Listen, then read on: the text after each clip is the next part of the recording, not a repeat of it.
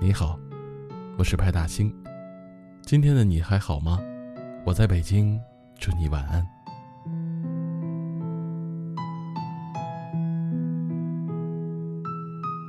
总是会听到有人问起，两个人的关系是怎么变淡的。我给不出答案，哪怕我已经失去了很多朋友。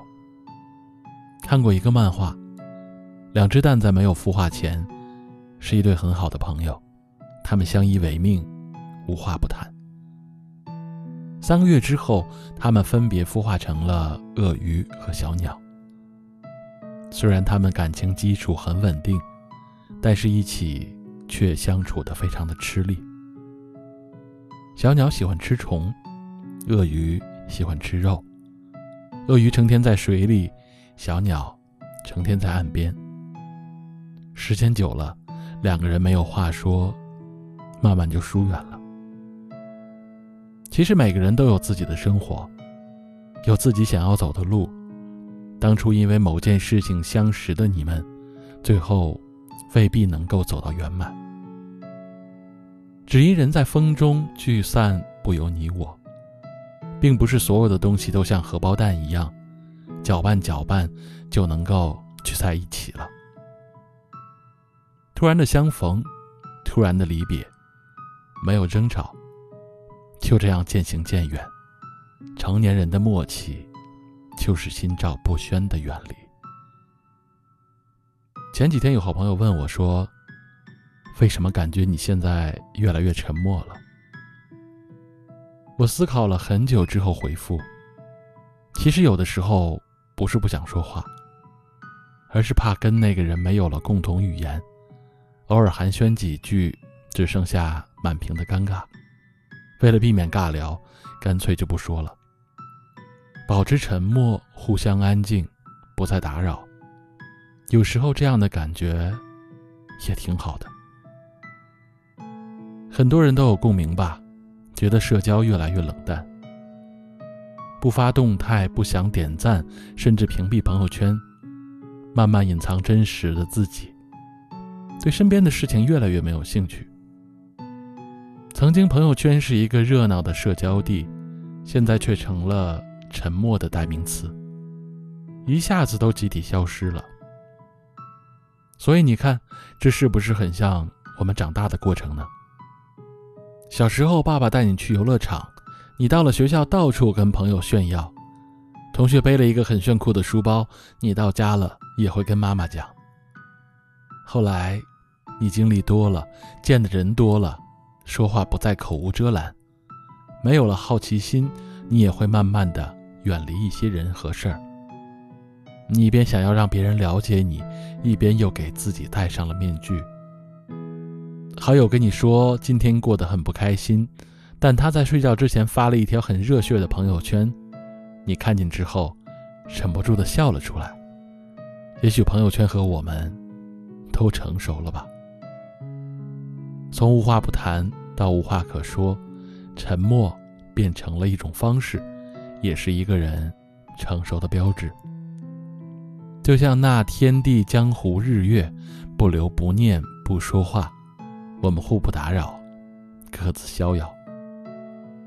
你上一次拉黑好友的原因是什么？小张拉黑了认识十年的好友笑笑，因为买卖关系。读高中那会儿，他们都是走读生，晚上下了自习都是结伴回家。他们考了同一所大学，读了同一个专业，最后同一天毕业。他们在彼此的婚礼上都给了双方最真挚的祝福。但是，最后小张还是拉黑了笑笑。笑笑这两年一直在做微商，小张也在他的手上买了很多东西，加起来也有上万了。可笑笑隔三差五就跟小张推荐，小张有点忍不了了，就跟他说。等我用完了再买。笑笑总是说：“这个月我就差这点业绩了，你就不能帮帮我吗？”小张直接拒绝了。没想到笑笑开始翻旧账，为了钱卖掉了好友之间的信任，为了一点盈利，露出了真面目。越了解越扎心，越在乎，越受伤。一味付出和一味索取的友情，注定不能够长久。大喜大悲看清自己，大起大落认清朋友。我一直都不明白，为什么总有些人把好友当成妈来使唤，还坚信有人会无条件的对你好。别人不说，不代表傻，只是还珍惜那点残存的感情罢了。等攒够了失望，自然就离开了。还记得高晓松和朴树之间欠债还钱的故事，也让人啼笑皆非。高晓松在最落魄的时候找朴树借了十五万。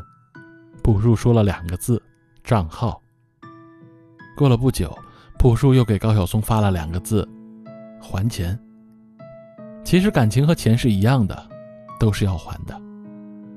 高晓松也说过一段话：“感谢时光于流逝中的恩宠，感谢成长与回望，感谢缘分和信仰。”成年人给对方最后的爱，是清醒，也是识趣。《山河故人》里面说到：“每个人只能够陪你走一段路，迟早是要分开的。有幸为友，真心对待；不幸分开，各自安好。面对走散，接受是最好的温柔。不管是接受一个人的出现，还是接受一个人的形同陌路，成年人的友情都是阶段性的，殊途同归是偶然，背道而驰是常态。”不必太在意，这原本就是真实的人生。你我在人海里相遇，终究是要归还给人海的。如果有幸重逢，但愿我还是一个合格的朋友，不会莽撞，不会尴尬。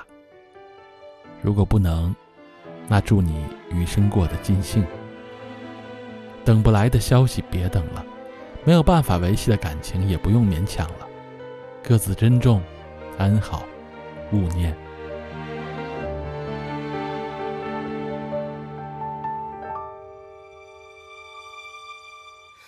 那晚举杯已尽了，一日久久，一早有预感。算已挂在时代的巨山，孩童会长大。他世界什么都有，为饱颜色去远方看看。各就各位，每一处乐园哪需要停站？浮世如贪痴舍半盏数日子过日子多一天试探。一盏千月白的不染一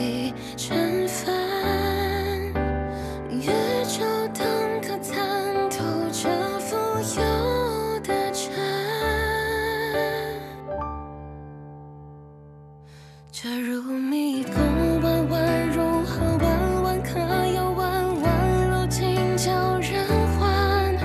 这茶人生缓缓，丝丝缓缓，怎敢缓缓煮酒难言欢？这眷恋途漫漫，情